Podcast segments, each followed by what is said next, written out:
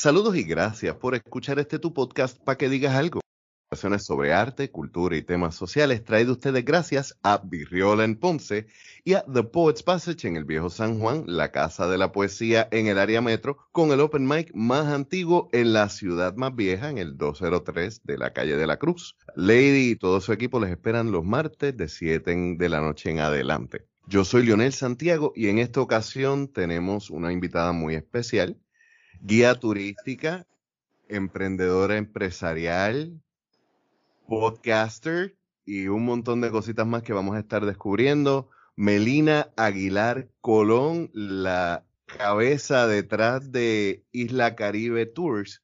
Muchas gracias y bienvenida. Gracias por la oportunidad. Hola, hola, muchas gracias por tenerme aquí hoy día. Bien contenta para compartir un poco sobre mí y sobre lo que es Isla Caribe, una compañía que con mucho cariño hace cuatro años atrás hace cuatro años atrás, pero tú tienes una biografía a la mar de interesante.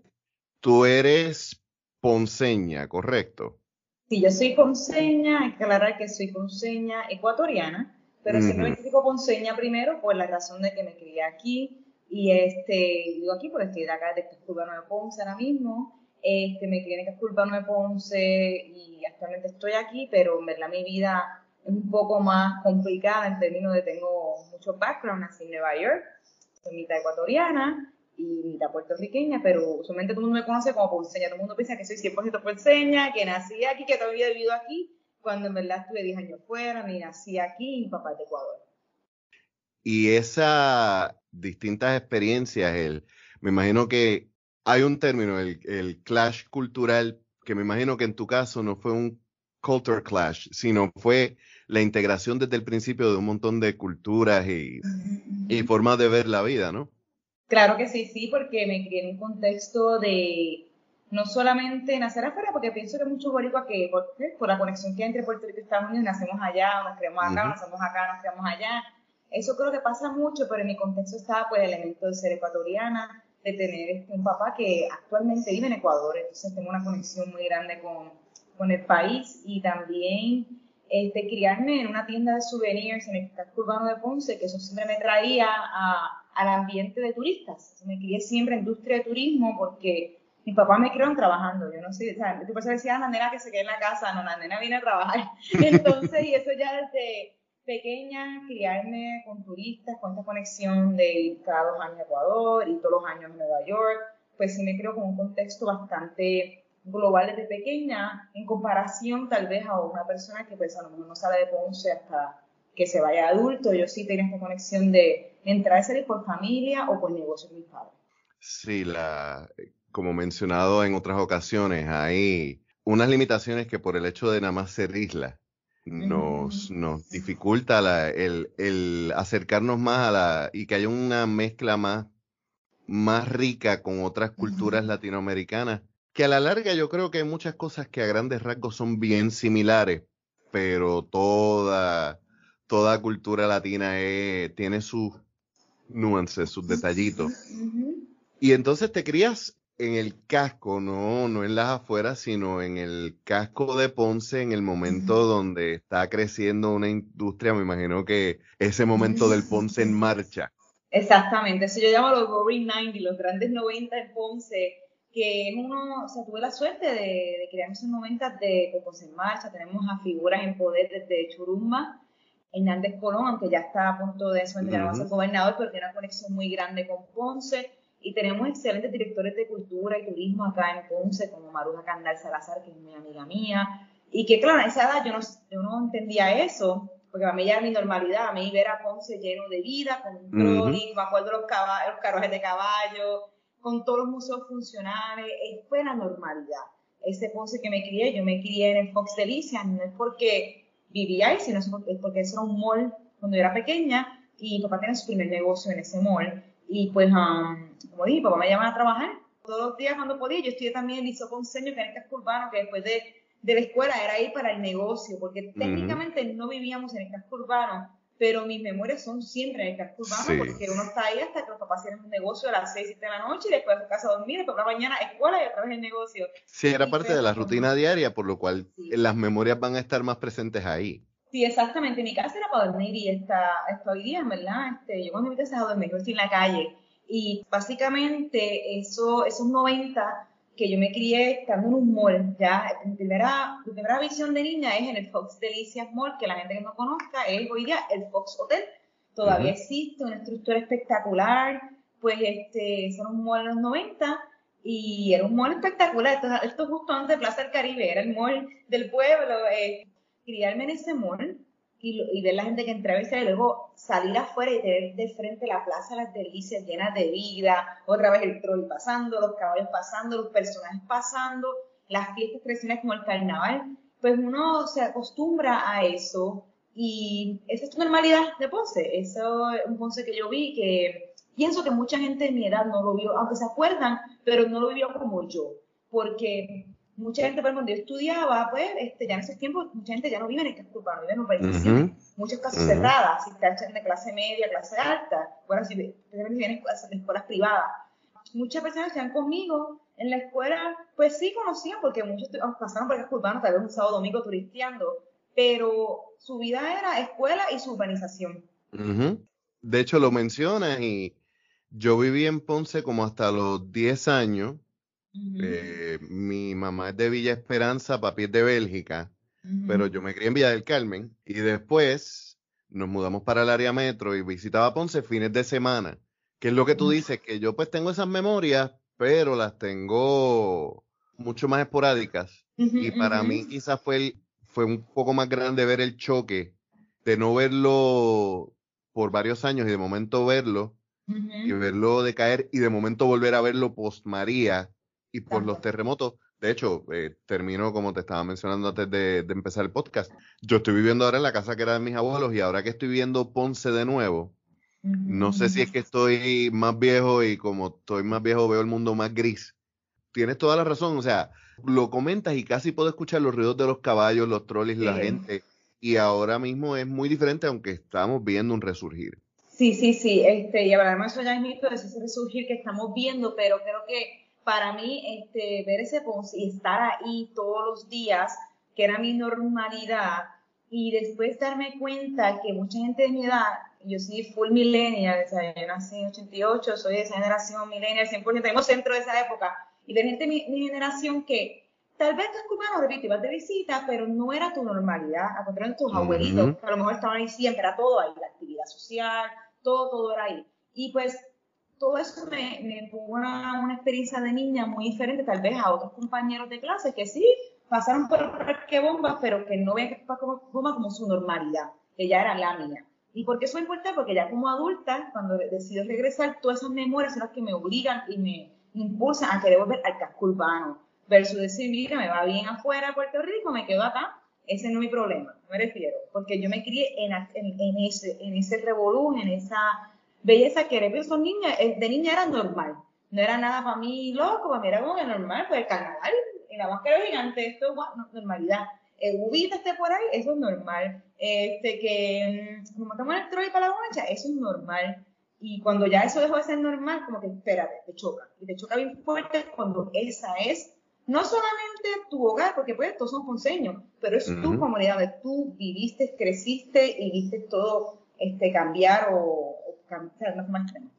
no solamente cambiar, de caer. Sí. Eh, esperamos mejores cambios, ¿no? Pero eh, el, decaimiento fue, de estos últimos 12 años, fue notable. Fue bien, bien notable. Fuerte, fuerte. Y entonces hablas de que tú decides volver a Puerto Rico. Tú estudiaste turismo. Vamos, antes de, hablar de ese regreso, vamos a tener un como que un recuento de, de cómo tú llegas, porque a mí me está bien interesante y bien curioso el, la forma de trabajar Isla Caribe, porque el turismo histórico a mí me parece fascinante y creo que es no solamente una forma de atraer turistas, pero sino de que los puertorriqueños conozcamos la historia que no nos quieren contar o no nos cuentan en los salones de clase. Hagamos referencia a las conversaciones que he tenido con Juan Riestra para el podcast y con Julie Laporte sobre lo mismo. Pero es obvio que para que se tenga esa idea para trabajar un negocio y para trabajar cualquier tipo de empresa, tú tienes que tener un amor por ambas cosas, tanto por el turismo, por la exploración, pero también por la historia del pueblo y la cultura. Claro que sí, sí. Es al punto del cliché de decir que para mí eso no es raro verlo en un ponceño. este, porque sí, ahí el chiste de que el ponceño tiene el orgullo que todo boricua debería tener por Puerto Rico. Pero mencionas que tus padres eh, tenían una tienda de enfocada en el turismo. Claro que sí. Y terminas estudiando eso, o sea que hay un hilo conductor desde tu niñez. Bueno, en mi caso, para un poquito sobre mis estudios, yo me gradué, yo pues me quedé en Ponce, me mudé aquí cuando tenía dos años, entonces siempre digo, aunque no nací aquí, prácticamente nací aquí, porque mis mujeres son aquí desde el principio. Yo tengo 18 años, recién cumplidos, me voy a estudiar afuera. Yo estudio ya mi bachillerato en Connecticut, eso fue en el 2006, ya desde 2006 hasta prácticamente casi 2017, esos 10 años un poquito más, yo no estoy en Puerto Rico. No es que me, no, es que por 10 años no vine, sino ya mi vida no es aquí. Esos 10 años fueron 10 años en otras partes del mundo, que a mí te les cuento. Pero antes de, de irme a viajar el mundo y a trabajar en otras partes, yo en mi bachillerato, yo lo hice en lo que era historia, era como una concentración, una concentración que eran cuatro tipos de estudios en uno. Se llamaba College of Social Studies, un invento de universidad, por una forma de combinar cuatro fields en una área. Y estudiamos, en verdad, cuatro áreas, que era historia, filosofía, política y economía. Mis intereses más grandes fueron en lo que es la historia y este, la política. Eso fue lo más que me gustó, más que todo en lo que es historia política, no política politiquera, para que la gente no asuste, más que la historia política del mundo y todo lo demás. Este, yo hice una tesis ahí porque ya en mi bachillerato en mi concentración, que era una de las más difíciles, me obligaba a escribir una tesis y ya yo comencé a investigar un poco cosas de desarrollo internacional. Este, ese, ese bachillerato, todavía turismo como tal, y aunque me quedé de turismo, yo nunca me veía estudiando turismo ni trabajando en turismo, sinceramente. Esto es lo que creo que no he dicho antes, pero ni me veía como empresaria, ni en turismo, no me veía eso. Yo, ¿En qué me veía? Yo veía más en el mundo de diplomacia internacional, desarrollo internacional, pero en mi va a poner cartas a turismo. Porque al fin y al cabo yo pienso que yo hago eso todavía. Yo pienso que sí, ¿no? Es, o sea, eh, eh, es, una cierta forma de ser, em, eh, de ser embajadora. Exactamente, entonces, pero eso me veía a mí mucho en el, en el ámbito internacional. Yo sabía que si yo trabajaba en una parte, no sé, hacer en, Washington, D.C., este, así veía yo las cosas y es lo que estudié porque después mi maestría la hago ya 100% ciencia política y relaciones internacionales en Suiza y lo hago en Suiza porque creo que todo es más accesible el precio. Uno, yo pagué maestría y no me dolió porque es mucho más económico. Número dos, yo quería la experiencia global de Europa. De Europa. Y número tres, básicamente pues ese intercambio, y hice intercambio a Japón. Y me salió el precio de Suiza. Pero mi maestría hay que entenderla que mi maestría fue luego de vivir cuatro años y pico, cinco años en Asia. Entonces, eso, eso que básicamente aunque todavía no hemos llegado a cómo llevo turismo, pero te digo que ya tengo, sí, tengo maestría y entre medio hay, una, hay unos cinco años trabajando en Asia. Y porque, bueno, yo estuve 10 años fuera. ¿Y por qué esto se va a conectar? Porque lo que quiero llegar a decir es que cuando yo me graduar de bachillerato en Connecticut, rápido me voy a Indonesia con una beca llamada beca Fulbright, que siempre que hablo de la beca Fulbright rapidito digo a los puertorriqueños, es una beca que todo puertorriqueño tiene derecho a solicitar y casi nadie solicita, es una oportunidad para ir a otra parte del mundo. Yo la solicité, yo estuve un año viviendo en Indonesia, pagada, trabajando, espectacular. Luego de Indonesia, luego de ese año de la beca, me quedo en Indonesia porque me dan una oportunidad de trabajo en una fundación internacional allá. Este, ya me quedé tres años y pico y luego voy a mochillar. Y ese es como unos seis meses más o menos que estoy entre Asia, luego voy a Ecuador un tiempo, estoy seis meses en Ecuador, estudiando un poco más y ya luego voy a hacer mi maestría. Y entonces solo nos pasan como cinco años entre medio de graduación de high de universidad a mi maestría. Y esos cinco años van a bien importantes porque ahí, pero además de que tengo mi primer trabajo, tengo varios trabajos profesionales, eh, que estoy en el ámbito global, estoy en Asia más que todo. En esos cinco años viví, viví muchos países, pero estuve muchos años fue en Indonesia. Este, a veces la gente piensa que yo soy de Indonesia, porque digo mucho el tema de Indonesia, es que yo trabajé allá más de cuatro años y aprendí el idioma, viví con la gente, todo demás. Pues, cuando estoy en Indonesia, yo es que comencé a interesar un poco más por el turismo, porque ahí comenzó a mochilear muchísimo. Yo pues viajaba todo el archipiélago, Indonesia son 15.000 islas. Entonces yo viajé un montón, no, no viajé las 15.000 islas, pero viajé un montón de islas, viajé un montón de destinos, era muy económico. Este, compartí con la gente, me metí a todo tipo de comunidad, de las más pobres a las más ricas, navegué en muchos círculos. Y fue una experiencia pues increíble, eh, todo hermoso y ahí comenzó a ver el turismo como una oportunidad para mi país, para Puerto Rico. Porque Indonesia, yo siempre digo a la gente, cuando hablo de turismo tenemos que ver países comparativos. Y siempre estoy mirando Estados Unidos, pero Estados Unidos no es comparativo a Puerto Rico. comparativo a Puerto Rico son otras islas. Otras islas. Y aunque suene loco, Indonesia es otra isla.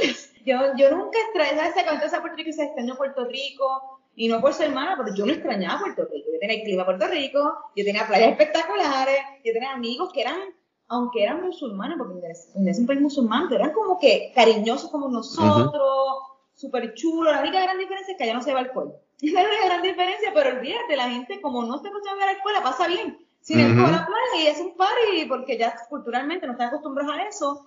Entonces, para mí entonces fue bien importante, porque además de que me adelantó mi experiencia profesional, este, tuve un buen trabajo, hice muchas amistades hermosas memorias. Ahí que yo veo el turismo desde, como turista, desde otra isla. Y dije, ok, cuando estoy viendo eso, ¿qué me gusta? ¿Qué estoy mirando? ¿Y qué promocionan? Ellos no solamente promocionan las playas, porque tienen miles y miles de playas, y ninguna, no puedes diferenciar una de la otra. No, ellos, ellos promocionan la cultura, los textiles, la comida, los bailes tradicionales, y yo, y yo viajaba, literalmente, y son digo, 15 mil islas, de, y las islas no son chiquitas, estamos hablando que son Puerto Rico mil veces. Uh -huh. de, un lado, de un lado a otro, una semana cruzarla de tomaba. Y entonces yo viajaba a veces 24 horas dentro de Indonesia para llegar a un destino, simplemente para ver un textil. O simplemente para ver una finca de café. Yo decía, si en Indonesia yo estoy invirtiendo estas energías, tiempo y dinero, claro, mucho más económico allá, pero también mucho más tiempo la gente puede hacer en Puerto Rico un turismo más allá de San Juan. Tenemos que dejar de las excusas de que en Puerto Rico no hay forma de que la gente haga turismo en Jayuya porque Jayuya está muy lejos.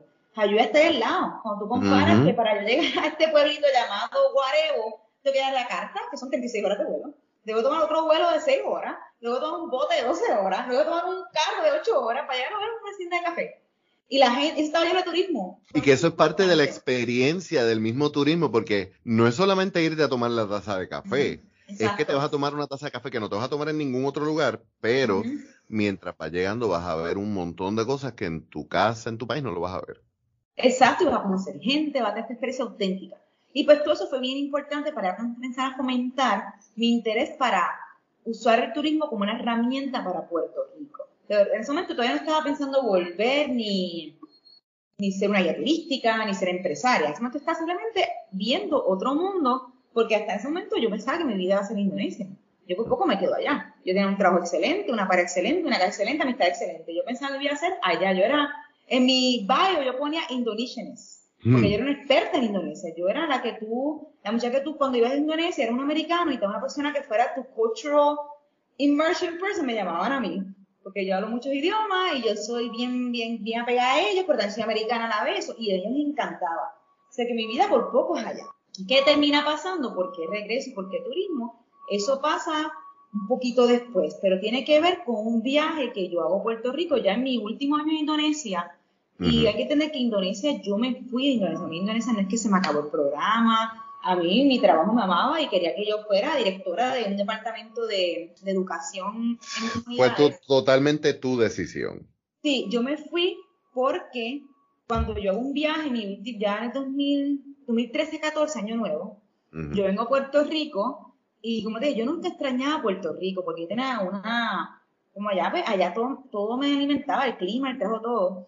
Pero cuando vengo para acá y vengo en Navidades y unas amistades, yo, yo no tenía muchas amistades porque yo había perdido todas mis amistades, luego tantos uh -huh. fuera, que tener cuando yo en la high school no tenía tantos amigos y luego me voy y todos se fueron o ya todos hemos cambiado y yo pues llego aquí, yo, yo no tengo no conozco a nadie me hago amigo de buenas personas y me llevan a unas parrandas.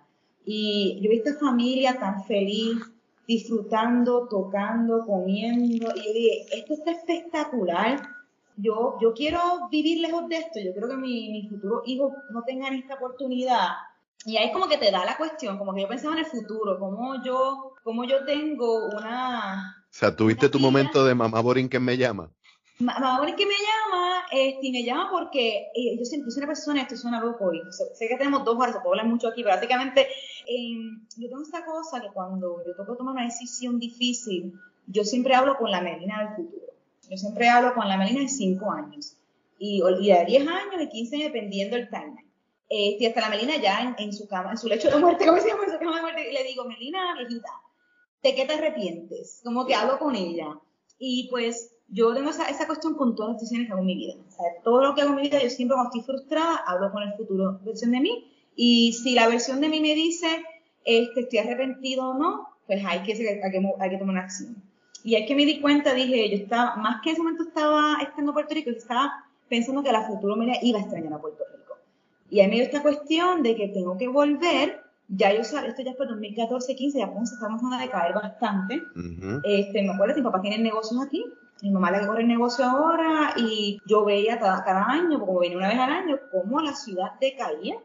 Como mi mamá me decía, me decían los números de venta y la difícil que era vivir aquí y cómo todo el mundo se fue. O sea, en mi clase no, no había nadie, se iba todo el mundo.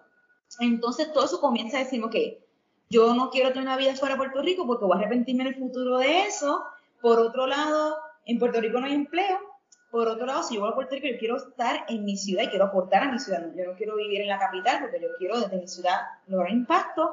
Y por otro lado, mi papá, que es ecuatoriano, y esto es bien importante porque yo aprendí en Isla Caribe que muchos puertorriqueños que hay consciente con la historia de cultura, usualmente tiene una de estas tres traits. O vivió fuera un tiempo y se dio cuenta de algo, sea porque nació afuera, se crió fuera, o los papás entraban y se acaban. Número dos, tienen un papá o independentista o súper educado en la historia y en la cultura que los pone a cosas, más allá de lo que está de moda, sino los pone a la historia verdadera, esas cosas. O número tres, se fueron ya de adultos y vieron lo, ya conocieron su historia verdadera y quieren volver, o ya volvieron. Y eso esto, esto en mis turnos. Mis clientes preguntan, mire, ¿cómo te, te estás Ay, papá, me educó sobre ese tema. Ah, yo fui a Puerto Rico y aprendí. Eh, ah, pero la otra es la Yupi, fueron la Yupi, Esa es otra Tengo que detenerte ahí y, y, es una pregunta que, por, por las razones obvias. Tú estás en Puerto Rico, tu mamá es puertorriqueña, eh, pero tu papá no. Tu papá es ecuatoriano. ¿Qué tanto tuviste de exposición en cuanto a la historia y cultura ecuatoriana durante ese periodo? pero algo, porque mi, papá es verdad que me fue en la historia de Puerto Rico. Y repito, está diciendo ese trait.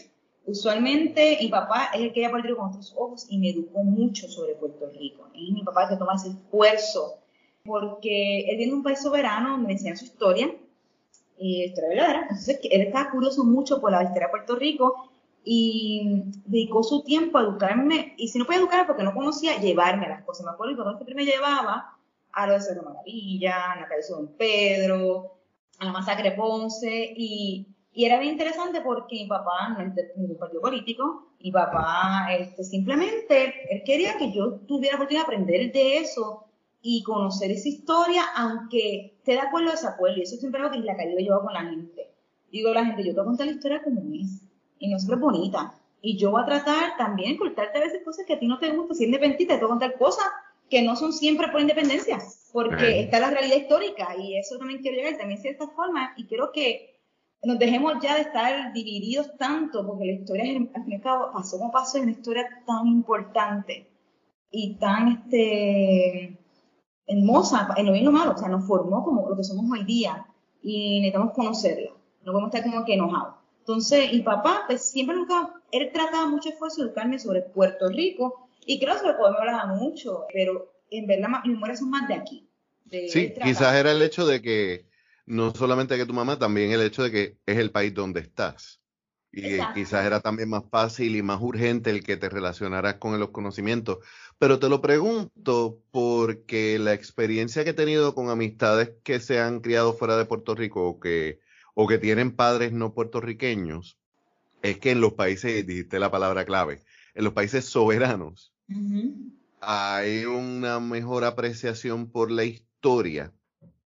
Y yo comentaba, por ejemplo, en una ocasión que aquí en Puerto Rico te dan el mismo cassette y te lo ponen en repeat en escuela elemental, escuela intermedia y escuela superior. Por eso es que me está curioso el que sea alguien que tiene una cultura que aprecia más su historia, quien te empuja, porque viéndolo, eh, eso, uno de esos tres factores, tienes toda la razón. Lamentablemente, el sistema no se encarga de que la historia sea importante, urgente, necesaria e interesante. Interesante, eso es bien importante también, porque ser importante, pero si es aburrida, olvídate. Nadie presta atención y yo. Yo ya me digo a la gente, si está aburrida, hasta yo tengo que convencerme que puedo aprender a las malas. Pero sí, eso es bien importante, algo tan sencillo como cuando hago un tour, eh, una vez un tour de San Juan y tengo una venezolana en el tour, y en San Juan hay un monumento a Francisco de Miranda, que es un venezolano. Y ella, después que llegó, ella, ella se puso a hablar y pues, a explicar a todo este caballero, ella era una turista. Y yo dije, wow, si yo estoy en tu país y se una estatua de Betance, estoy segura que un 99 puertorriqueño no puede hablar No sabe. Más allá de decir, tal vez, padre a patria. Pero no, ella no, dijo, ella no solamente dijo Francisco Miranda, un libertado, ella dijo, y yo la bailo, de, Francisco Miranda, cuando yo era la turca y yo me quedé fascinada, porque dije, wow, o sea, tú sabes quién es esta persona, que claro, puede ser un héroe, pero yo pienso los héroes más grandes puertorriqueños y el puertorriqueño no puede decir más de una oración en muchos casos. Y no es culpa de ellos, porque aunque, aunque existan 10 calles con esos nombres, todavía no te cuentan bien la historia. Y esto es normal, es de cualquier calle en Puerto Rico, entonces mucho el nombre, José Diego. Ok, chévere, que todo el mundo habla de eso en la noticia, en San Juan, una calle principal. ¿Quién no sé Diego? En la brecha. eso es, es el que sabe. Es el que sabe ya. Ese, eso es un por ciento de la población. Y eso es un problema bien grande, un reto bien grande, y creo que no le damos el valor a la historia eh, que, merece, ni sabemos contar y claro, todavía somos colonia, eso la colonia afecta en todos los puntos de vista, de cómo se cuenta y se habla de la historia. Sí, yo tenía una conocida que escribió un, un libro donde discutía lo, desglosó los discursos de Albizu por temáticas. E hizo unos comentarios y ella una vez me contó frustradísima que ella estuvo en un conversatorio sobre el libro y un, maestro de español de Ponce dijo, yo no sabía quién era Albizu Campo hasta el día de hoy. Yo sabía que era un ponceño, pero más allá de eso no tenía idea y es como que bien triste porque a veces uno no sabe si es por diseño o si es porque no les interesa, pero lo, lo, que nosotros aprendemos en el salón de clases es tres o cuatro datos que los repiten y lo ni, ni siquiera lo profundizan. Sí, y creo que va por ambos lados, aunque esto, esto es lo que, mientras más en la carrera, yo no soy historiadora, yo aunque estoy un poco de historia, mi bachillerato de tener cuatro concentraciones, yo no soy historiadora por default, pero pues la carrera mismo pues me dedico a leer mucha historia. Aquí tengo ahora mismo 10 libros frente mío. Y algo que he aprendido es que va por ambos lados y esto a veces suena difícil para gente de izquierda, pero digo, mira, hay más formas que no conocemos a don Pedro, más allá tal vez de que es un nacionalista, pero no conocemos a otras figuras que a lo mejor nos caen bien o mal de la historia, puede ser estadista o como Barbosa. Barbosa es una figura fascinante. Ah, el padre de esta yo no, está muy sencillo esa versión porque queremos atarnos a un discurso de, un partido político. No, Barbosa es una figura increíble. Dejemos esta cuestión de dividirnos por ideología política, vamos a conocer los personajes.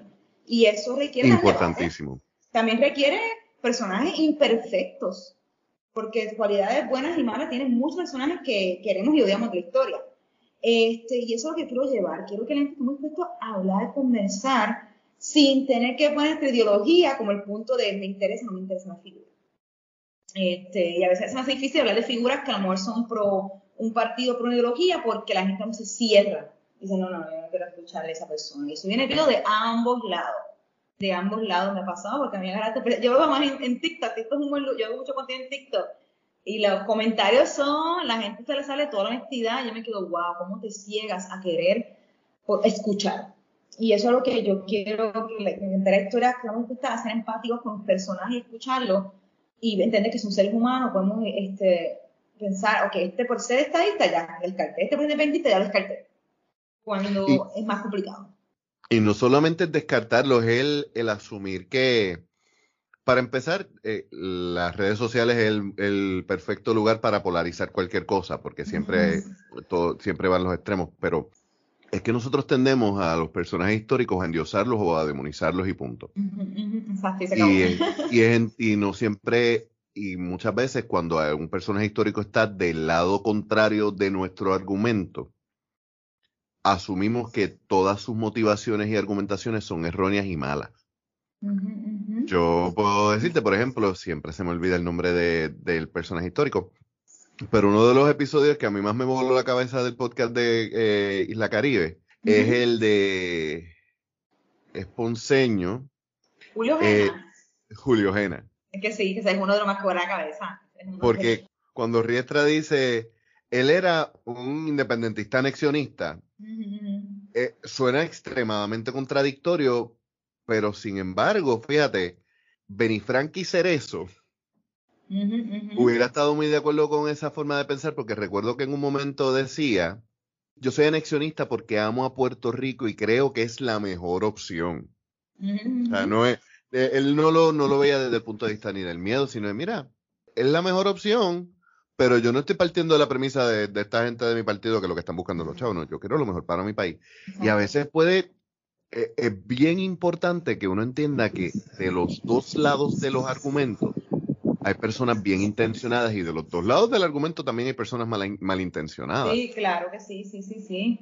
Y eso quiero llegar y creo que si lo entendemos bien, entendemos la figura, podemos entonces ya como hoy día convencer más como ciudadanos y tratar de llegar a acuerdos más que todo llegar a acuerdos y colaboraciones que son necesarias para no tener un pueblo tan dividido y cada uno jalando para su lado. Porque este que está conmigo, este que está conmigo. Julio Gena es una figuras más fascinantes de la historia puertorriqueña y, y el podcast es toda una contradicción, pero se entiende la contradicción. El otro día tuvimos un tour de Bayamón y el superstar fue este Barbosa. Y Riestra se dio un discurso y para que podcast Riestra, Riestra fue un amigo historiador y este, persona detrás del proyecto Los que es compositor también de canciones en nuestra historia, pues este, habló muchísimo sobre Barbosa y yo que he escuchado hablar mil veces Barbosa, a mí todavía me huele a la cabeza, y wow, entiendo cómo él llegó ahí. Y qué pena que lo minimicemos al padre Astridal, no que sea bueno o malo, pero que ahí se queda el argumento. Cuando sí, hay mucho más. Era ajena, ¿verdad? Era ajena. Exacto. Pero fíjate que nos merecemos a eso. Bueno, fíjate, no, fíjate, no, porque... Hay otro más. No, no, no. Eh, es que yo creo que Jena, al final de su vida, yo creo que él no estaría tan, tan de acuerdo con tan de acuerdo con la estadidad por como le hicieron la, yo, podríamos decir encerrona, emboscada, pero eh, y por eso es que invito a nuestro público a que escuche esos episodios porque de verdad que la historia es un monstruo interesantísimo. Y, es como que es como, como una alfombra de 20 mil hilos que a la que tú tocas uno vas a ver un montón de otras cosas. Sí, y se repite, y se repiten muchas cosas, se repiten muchas cosas. Y entonces tú sabes, mira, esto pasó en este momento histórico, algo tan sencillo como los terremotos mismos. Yo siempre decía en Ponce, un terremoto por pronto, un terremoto por gente como que me ignora, no pronto, no pronto, porque históricamente ya toca. Eso que la historia se repite terremoto y pandemia en el mismo... También, sí, moño. En el mismo año. Más preciso no puede haber quedado. Pero sí, y Isla Caribe, repito, este, hay que entender que tenemos llegado, como llegó a que era Isla Caribe, Isla Caribe no comienza como un proyecto de historia, comienza como otra cosa, como otra cosa completamente diferente, termina siendo un proyecto de historia como tal. Pero este, empieza, me imagino que la idea de turismo cultural. Sí, básicamente, que para un poquito de background, como les dije, yo estoy afuera en Indonesia, digo, tengo que volver a Puerto Rico porque no puedo estar, este, no puedo ver un futuro mío sin estar en mi país o si podemos darme la oportunidad de estar. Creo que sería importante para mí entenderlo, era como que, mira, Melina, porque cuando hablé con ella del futuro, dije, Melina, aquí a cinco años te vas a arrepentir si estás en Puerto Rico y no lograste nada, te vas a arrepentir de haberte quedado en Indonesia, casándote acá, tener hijos acá y no has vuelto. Y ganó, no voy a arrepentir de haber tratado y no he hecho nada por nuestro país. Versus si me quedo acá y todo corre, pero si que es igual, no traté. Y ya voy a tener hijos, familia, porque yo tenía mi pareja allá y todo, o sea, en Indonesia. Ahí es que decido regresar y yo digo, ¿cómo regreso ahora? Pero que esto es algo, un consejo para todo Puerto Rico está como que dicen, como yo regreso a Puerto Rico, porque yo sé que hay miles de boricuas y me escriben a veces y yo quiero volver, pero no sé cómo. Este, sea por, por el trabajo, sea porque tiene, están ya, pues tienen familia, tienen muchas cosas allá. Y a mí pasó eso mismo, claro yo pues no, no tenía gasto, yo no tenía familia, para mí era un poco más fácil esa movilización de decir, mira, me voy a Puerto Rico y pues si no hago chavo, pues, pues yo me voy en la casa mía y mamá y ya, pues que me aguante a lo que yo cuadro esto. y pues ahí decido regresar. Y pero yo regreso entonces, técnicamente en el 2014. Eso te iba a preguntar en qué año. 2014, para explicarte porque te dije, fueron, pasaron 10 años, 2014, 2017. ¿Qué pasó entonces? Yo 2014 y digo como que todavía estoy como confundida qué hacer. Digo, regresé, ok, ¿qué hago ahora? Y ahí comenzó a ver a Ponce con otro como que, wow, Ponce está chavadito. Ponce chavadito, la cosa no está buena, necesito más tiempo a pensar esto. Y ahí es que voy un tiempo para Ecuador, porque dije, pues mucho tiempo que tengo libre para vivir en la paz de mi papá. Yo nunca he vivido en Ecuador, yo he ido a Ecuador como turista varias veces en mi vida.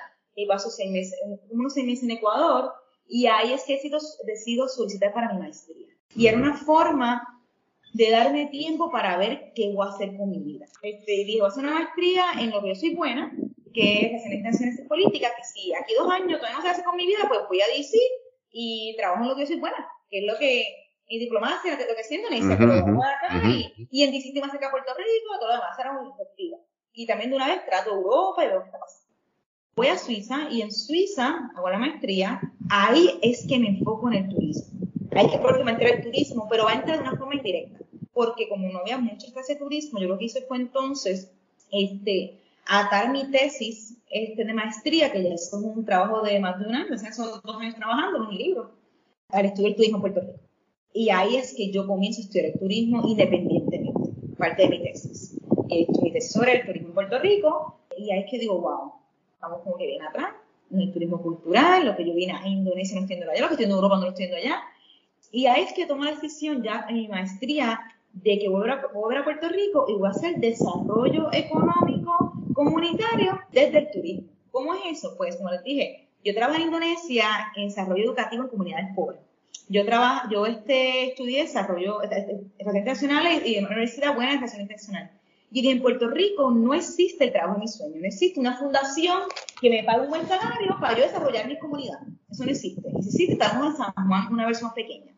Entonces yo voy a crear mi empleo. ¿Y cómo hago esto? Pues voy a hacer, usar el turismo como una herramienta de desarrollar a Ponce. ¿Y cómo hago eso? Pues creando empleo, moviendo la economía. Y he comenzado esta idea a, a, correr y digo, pues el primer proyecto va a ser un walking tour. Originalmente hacer un walking tour gratis. Ese era el plan, pues usando el modelo de Free Walking Tour Pay As You Go, que es un modelo bello, pero que todavía, eso, eso funciona en destinos que tienen mucho flujo turismo. Este, si no, no, porque no, no, no, la gente, llega poquita gente y solamente se así, si la gente no va cruzando chavos, no dejan chavos. Tiene que ser un poco gigante para que Entonces, este, um, tratésemos, hay que luego y quiero montar el modelo. Entonces, ¿cuándo me mudo ya aquí full time? Oficialmente, dice como diciembre 28 de 2016, prácticamente en principio de 2017. Que todavía estoy haciendo maestría, pero ya estoy haciéndola este, el último semestre de Puerto Rico. Y ese 2017 estoy rompiéndome la cabeza de cómo comienzo este proyecto turístico. Y ahí es que tomé la decisión de que voy a hacer una compañía de tours este, y voy a hacer que esto funcione a las buenas y a las malas. Vamos a dejarlo hasta aquí el día de hoy. Eh, creo que es importante notar que si eres boricua viviendo en la diáspora y quieres volver a la isla, este es el momento perfecto para hacerlo y trabajar en la recuperación de nuestro país. Pero como Melina, te invitamos a que cuando vuelvas vengas con un plan bien trazado investigando becas, ayudas y oportunidades que existen para que apliques y esa transición no sea tan difícil. Por lo pronto en el próximo capítulo, como se imaginan, vamos al terrible 2017. Vamos a aprender cómo Isla Caribe, una compañía nueva, en el mismo 2017 nace y se tiene que reinventar a raíz de las crisis que han ocurrido. Creo que va a ser un excelente ejemplo de superación y nos podrá dar unas ideas de cómo mover nuestro arte y trabajar en nuestra cultura como embajadores como una forma de mejorar nuestra economía. En las notas del episodio encontrarán todos sus enlaces y al igual que siempre nuestro enlace para visitarnos en paquedigas.com. Suscríbete a nuestro podcast, déjanos un review, eso va a ser de mucha ayuda para nosotros como siempre, mi nombre es Leonel Santiago y nos escuchamos la semana que viene.